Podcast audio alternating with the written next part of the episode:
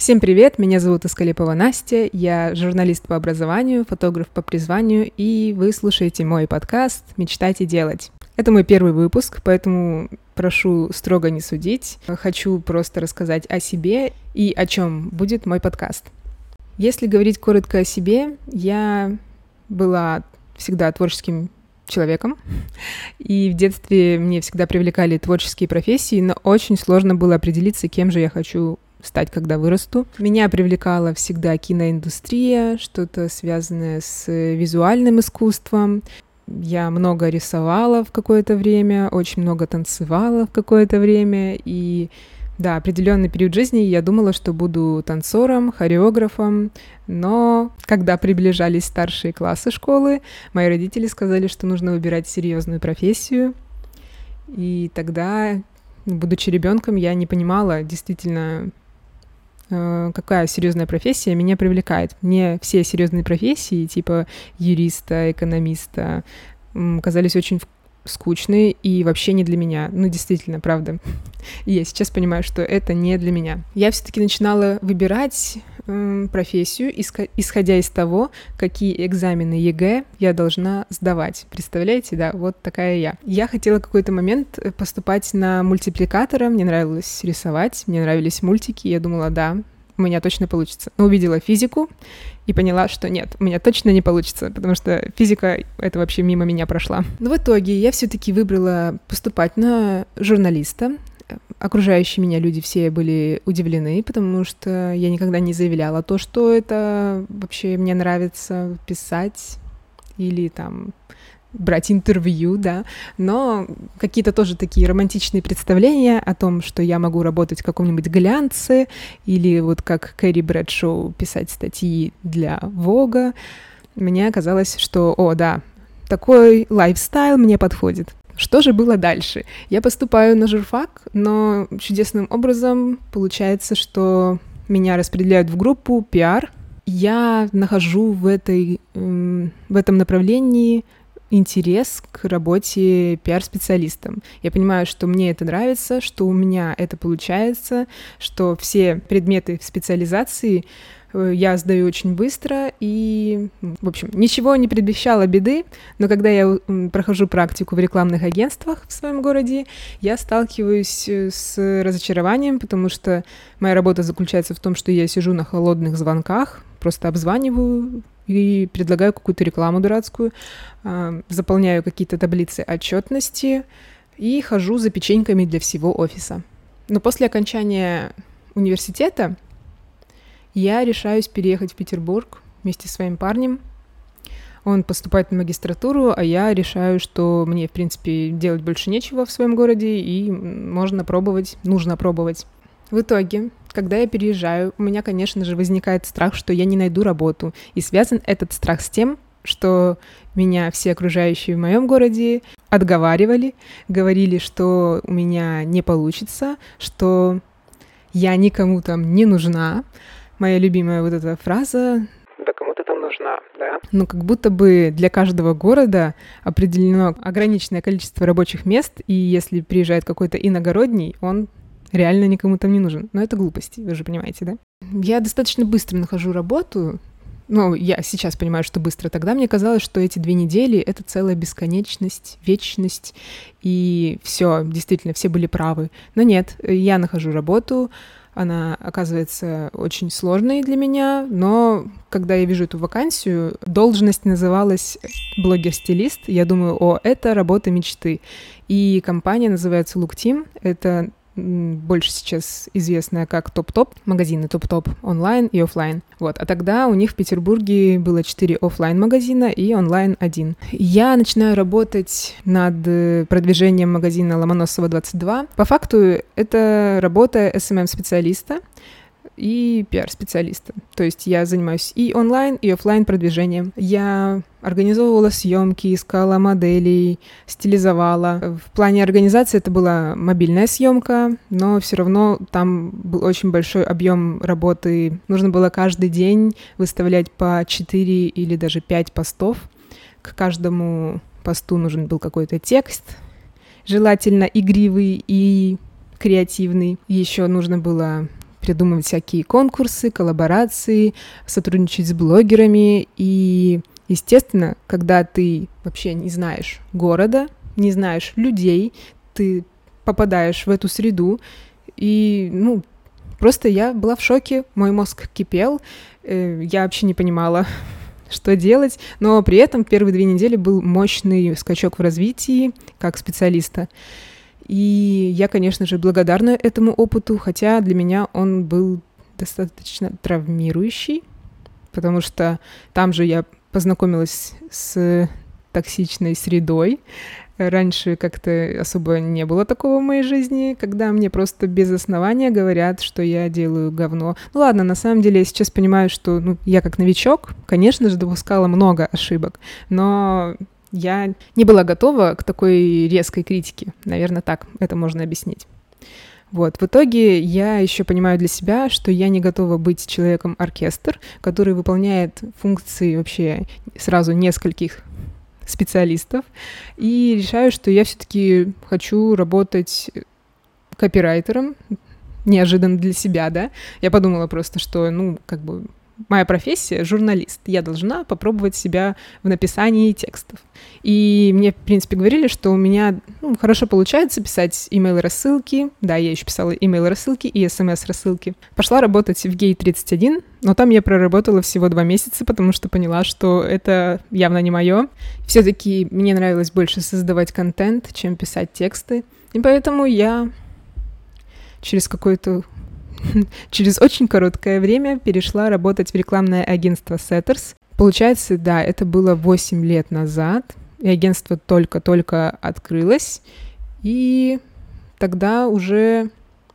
Но тогда уже сформировался такой дружелюбный, классный коллектив. Я там нашла много для себя друзей, с кем общаюсь до сих пор, и все очень классно и здорово, мне казалось в тот момент. Но потом сталкиваюсь тоже с рядом проблем, почему я сейчас понимаю, что не готова буду работать в агентстве, в принципе. И для себя я определила, что меня тянет в сферу fashion, а работа в агентстве подразумевала, что я должна работать с клиентами разных сфер. У меня была стоматология, у меня был какой-то завод по производству светильников, фитнес-залы, фитнес-центры. Мне кажется, тогда я словила какое-то эмоциональное выгорание, возможно. Я набирала очень много клиентов, я хотела очень много денег, но э, спойлер этого рассказа, много денег я так и не заработала, работая в агентстве, просто заработала себе эмоциональное выгорание, да. И после отпуска я точно осознала это, что мне надо что-то менять в своей жизни. И тогда, кстати, после отпуска ко мне пришел уже отдельно клиент, не в агентстве, а по сарафанному радио. Хотя я не знаю, можно ли это назвать клиентом, потому что я работала потом в штате сотрудником в Юник Фабрик. И параллельно с клиентами рекламного агентства у меня был мой отдельный Юник Фабрик.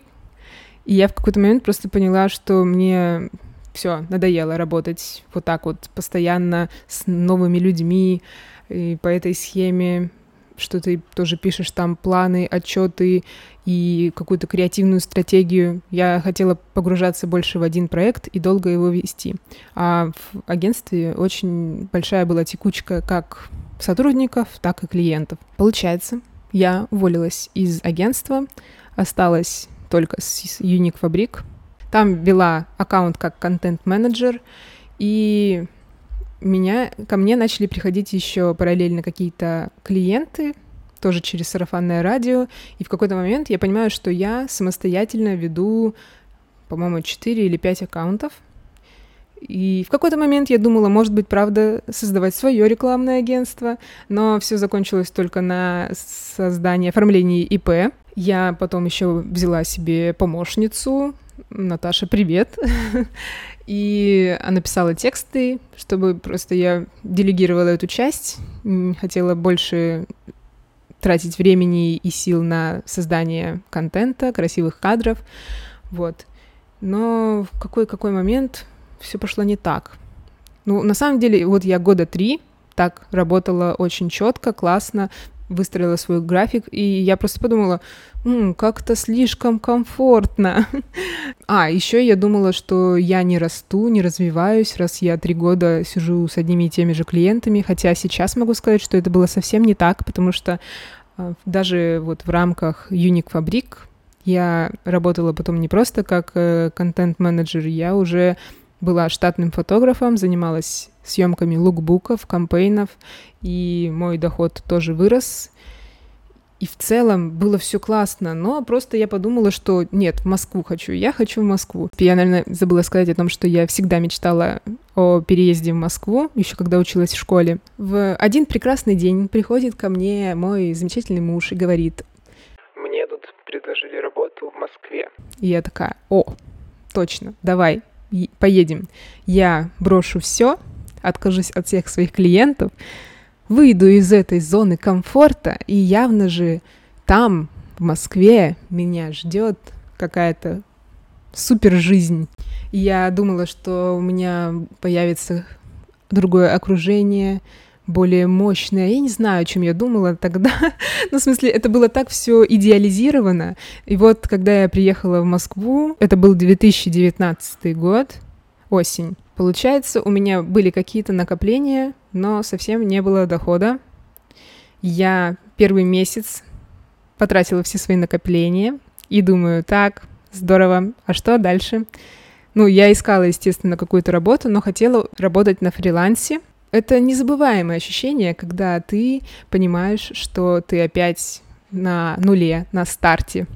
У тебя нет никаких связей, у тебя нет понимания и представления о том, как устроен город. Ну, в плане, какие тут топовые места, рестораны, не знаю, фитнес-центры, флористы, визажисты, фотографы, кто тут. В общем, и меня начинает одолевать какой-то страх, что я сейчас не буду зарабатывать денег, у меня не будет денег, и я вообще скачусь на дно.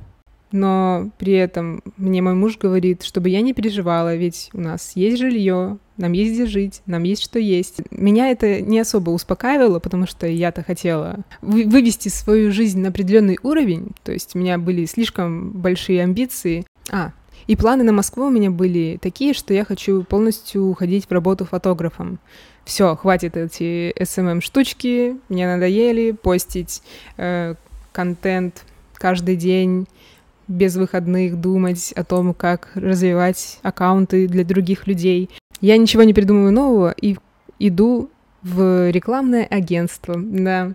Я даже не скажу, как оно называлось, потому что по факту эта команда была из двух человек — у девушки было 10 или 15 клиентов из бьюти-сферы, и вот ей нужен был контент-менеджер, SMM-щик, эм который возьмет часть работы на себя. И я поработала, получается, тоже два месяца, и для себя однозначно, сто процентов поняла, что нет, больше никаких агентств. Mm-mm. А, я столкнулась с таким отношением просто отвратительным. Я подумала, что, блин, неужели в Москве так все общаются?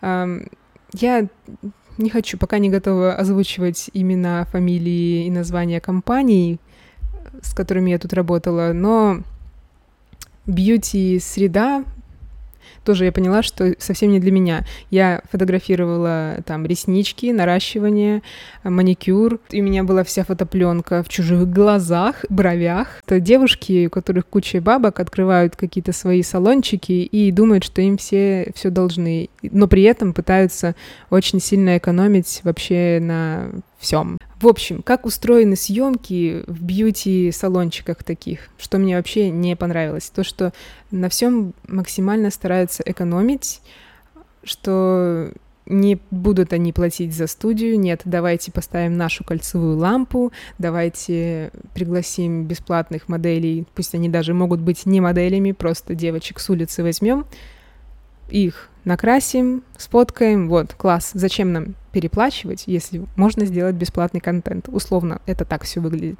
И, естественно, меня это расстраивает, потому что э, есть референсы какие-то красивые, студийные, а потом результат, как ожидание реальность. И, естественно, претензии ко мне. Считают меня плохим фотографом, что я не сделала сочную картинку с плохим освещением. Э, вот. Так, следующий мой этап жизни, как я в Москве все-таки устроилась. Я нашла работу пиар-специалистом в компании, бренд одежды The Rob Moscow. Там я начала работать с 2020 года и, собственно, до пандемии. Полгода я проработала, пришла пандемия, сказала, давайте садиться по домам. И мне сократили зарплату в два раза. В принципе, работа мне нравилась, и я понимала, что можно так было и существовать, ну, дома сидеть и э, также делать удаленный контент какой-то, также писать все эти посты. Просто я понимала, что нет, я же этого не хочу, у меня же есть какие-то мечты о том, чтобы быть фотографом, работать с брендами разными, креативные съемки устраивать, делать, может, какие-то свои выставки, сотрудничать с журналами. Но я в погоне за какими-то стабильными зарплатами просто отодвигала свою мечту. Но потом каждый раз, когда вспоминала о том, что вообще-то у меня есть мечта, как бы, да, надо к ней двигаться. И все бросала. Возможно, это неправильно. А с другой стороны, я просто не знаю, как иначе можно двигаться к своей мечте, существуя в старых условиях. Коронавирус. Мы уезжаем из Москвы, потом через какое-то время возвращаемся. Я с новыми силами думаю, ну все, сейчас я точно э, возобновлю свою работу фотографом. Начинаю работать даже с какими-то брендами, просто разовые съемки. Но потом ко мне приходит моя подруга и говорит, что она хочет делать бренд для животных. Изначально это должны были быть домики для котов. Потом она решила, что лучше начинать с ошейников и поводков.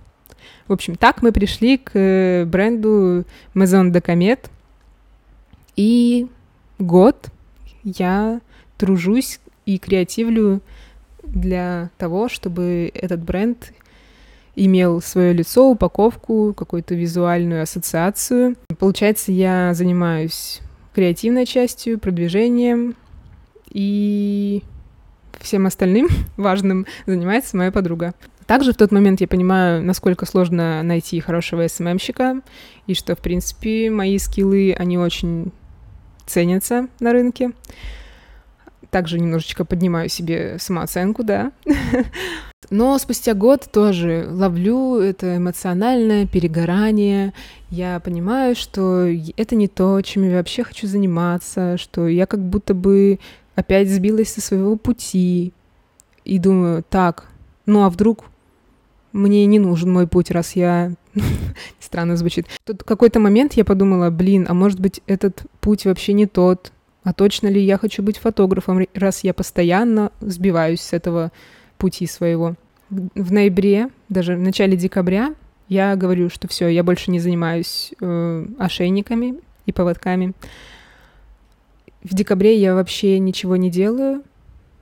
В январе, по-моему, я тоже ничего не делаю. Я на самом деле, вот, наверное, эти два месяца просто приходила в себя были разовые индивидуальные съемки, я снимала там беременную фотосессию, индивидуальную фотосессию.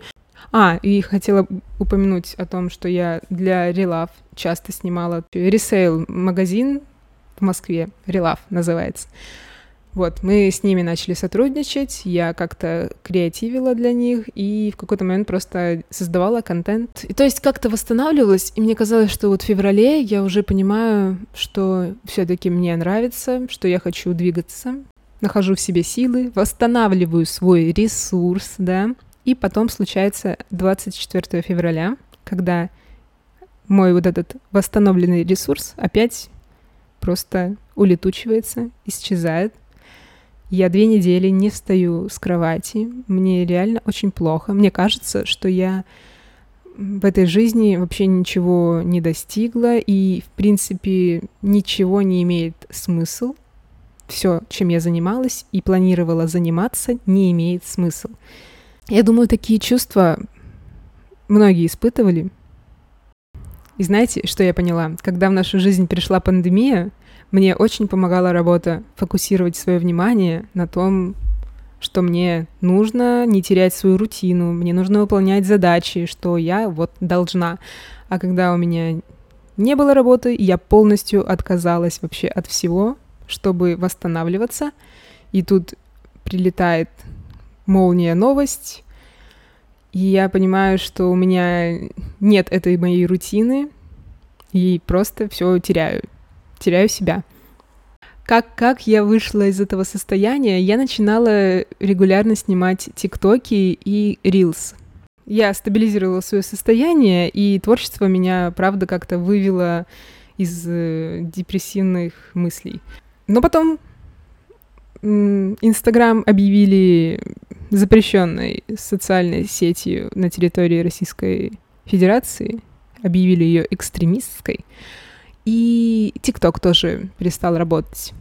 Тогда мы приняли решение уехать из Москвы, приехали к родителям в Ростов, простроили какой-то план жизни дальше на короткий период. Мы решили, что хотим вернуться в Питер на полгода хотя бы, понять, чем мы хотим заниматься, куда двигаться, чего мы хотим сами от этой жизни. Когда мы вернулись в Питер, естественно, я тоже подумала о том, что ну, хотелось бы какого-то стабильного заработка все-таки, да. Мне очень некомфортно, когда я не зарабатываю.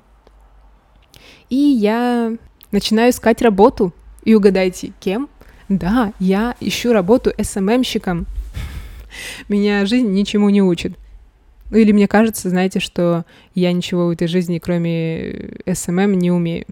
В итоге что? Я устраиваюсь работать SMM-специалистом в Дафне.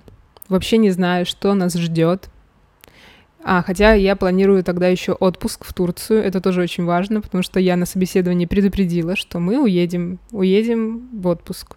Я устроюсь на работу, но отпустите меня на недельку отдохнуть в Фетхие. Вот, устраиваюсь. Мне очень нравится сфера украшений, можно так это назвать.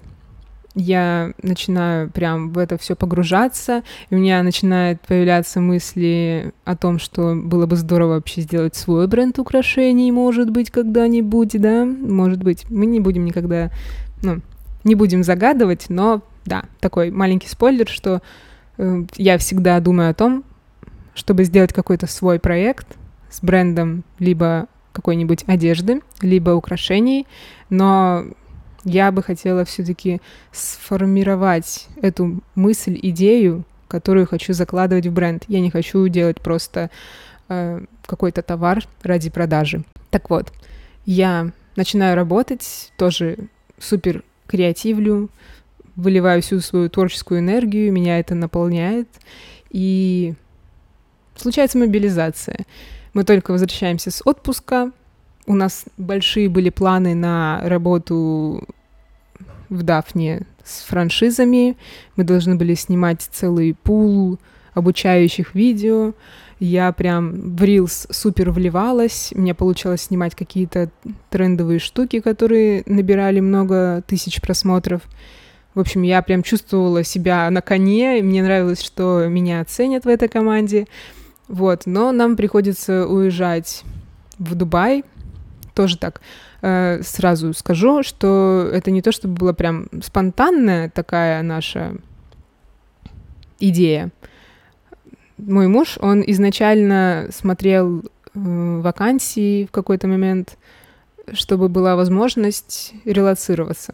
То есть в той компании, в которой он работал, был офис в Москве, Казахстане и в Дубае планировал открываться. Вот. И когда случилась мобилизация, прям категорично сказали, что планируют закрывать офис в Москве, и нужно всех релацировать либо в Казахстан, либо в Дубай. Вот. Так, по стечению обстоятельств мы оказались в Дубае. Я морально не совсем была готова, потому что так произошло очень все резко. И большой был плюс, что у меня было дело. Я продолжала еще месяц заниматься проектом Дафна, если так можно сказать, проект. Это же была моя все-таки основная работа.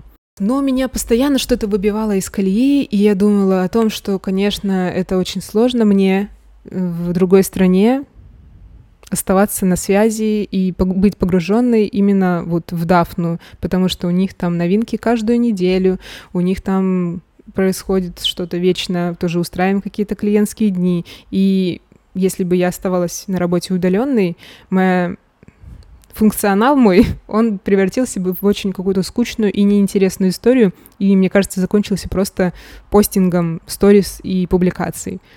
А мне прям кайф именно в креатив уходить и создавать что-то сочное, вкусное и, и интересное, в общем. Ну вот, и мы, значит, э, подходим практически к настоящему времени. В Дубае я все-таки позиционирую себя как фотограф. Я сотрудничаю с какими-то брендами, беру съемки частные. Я делаю съемки большую часть на пляже и понимаю, что я не использую весь свой потенциал, но очень сложно, конечно, очень сложно, когда ты в новой стране. Это не просто как... Ну, понимаете, я говорила уже, как сложно было переезжать в новый город, где ты никого не знаешь, а тут ты переезжаешь в новую страну, где ты не просто никого не знаешь, ты еще и не понимаешь, какие там люди. То есть это другой менталитет, там другие правила, просто там все другое. В общем, на самом деле я еще иду, мой путь, он мне, как мне кажется, еще будет очень большим, насыщенным, и у меня есть определенная мечта. Я всегда почему-то боялась и боюсь говорить вслух свои мечты, потому что мне кажется, что они могут показаться для кого-то глупыми. Но с другой стороны, Сегодня у меня такая мечта, завтра будет другая, и очень классно отслеживать свои мысли и думать о том, что вот когда-то вот когда-то у меня была мечта пожить, пожить за границей. Сейчас я понимаю, что это очень была странная мечта. Ну, в смысле, я поняла, какие реалии, и уже о таком не, не мечтаю. Я мечтала больше путешествовать, а сейчас по факту у меня нет постоянного дома, и у меня есть мечта где-то обосноваться, полностью э, хочу свой дом, чтобы там каждая вещичка была моя, чтобы был мой диван, чтобы был мой там телевизор. Я могла купить себе виниловый проигрыватель, сделала бы коллекцию своих вот пластинок. Еще э, у меня есть мечта, связана вот с моим телом, личностью. Я хочу развивать свои скиллы. Я хочу, чтобы через 10-20 лет я ну, видела результат своей ежедневной работы над собой, что я занимаюсь спортом, что я прокачиваю язык, что я решила записывать вот подкаст, и я буду продолжать тренироваться, говорить красиво, я хочу снимать классные видеоролики, красивые влоги. И признаться честно, я всегда собой недовольна, но вижу этот медленный рост. Хочу, чтобы он был более быстрый, как, наверное, и все хотят, да? Я, на самом деле, очень много мечтаю, и делать начала, наверное, только сейчас, прям агрессивно агрессивно воплощаю свои мечты в жизнь. Я совсем не рассказала, так о чем же будет мой подкаст. Надеюсь, вы чуть-чуть со мной познакомились. А мой подкаст совсем не обо мне на самом деле, а о том, каких людей я встречаю на своем пути. Они очень классные, креативные и удивительные, уникальные. Они меня вдохновляют. И мне так хочется делиться тем, что я от них узнаю, и мне кажется, что они вас тоже могут вдохновить. Это люди, которые горят своим делом. А, я с ними знакомилась обычно через работу какую-то в каких-то компаниях, или же это знакомые знакомых, или же случайные знакомые через Инстаграм. Это подкаст про людей, которые в какой-то момент решили следовать за своей мечтой, и у них получается. Первый выпуск подкаста подходит к концу. Спасибо, что вы прослушали его. Точнее, послушали, что-то для себя, наверное, подчеркнули и вынесли. А второй выпуск подкаста будет вместе с Олей Барон. это фотограф, а также она преподаватель по фотографии, запустила недавно свой курс, и у нее опыт съемок фэшн-фотографии около 8 лет. Выпуск будет очень полезный, и не только тем, кто развивается в фотографии, ну и просто людям, которые хотят послушать интересную историю из жизни. Все, всем спасибо большое за внимание. До новых встреч!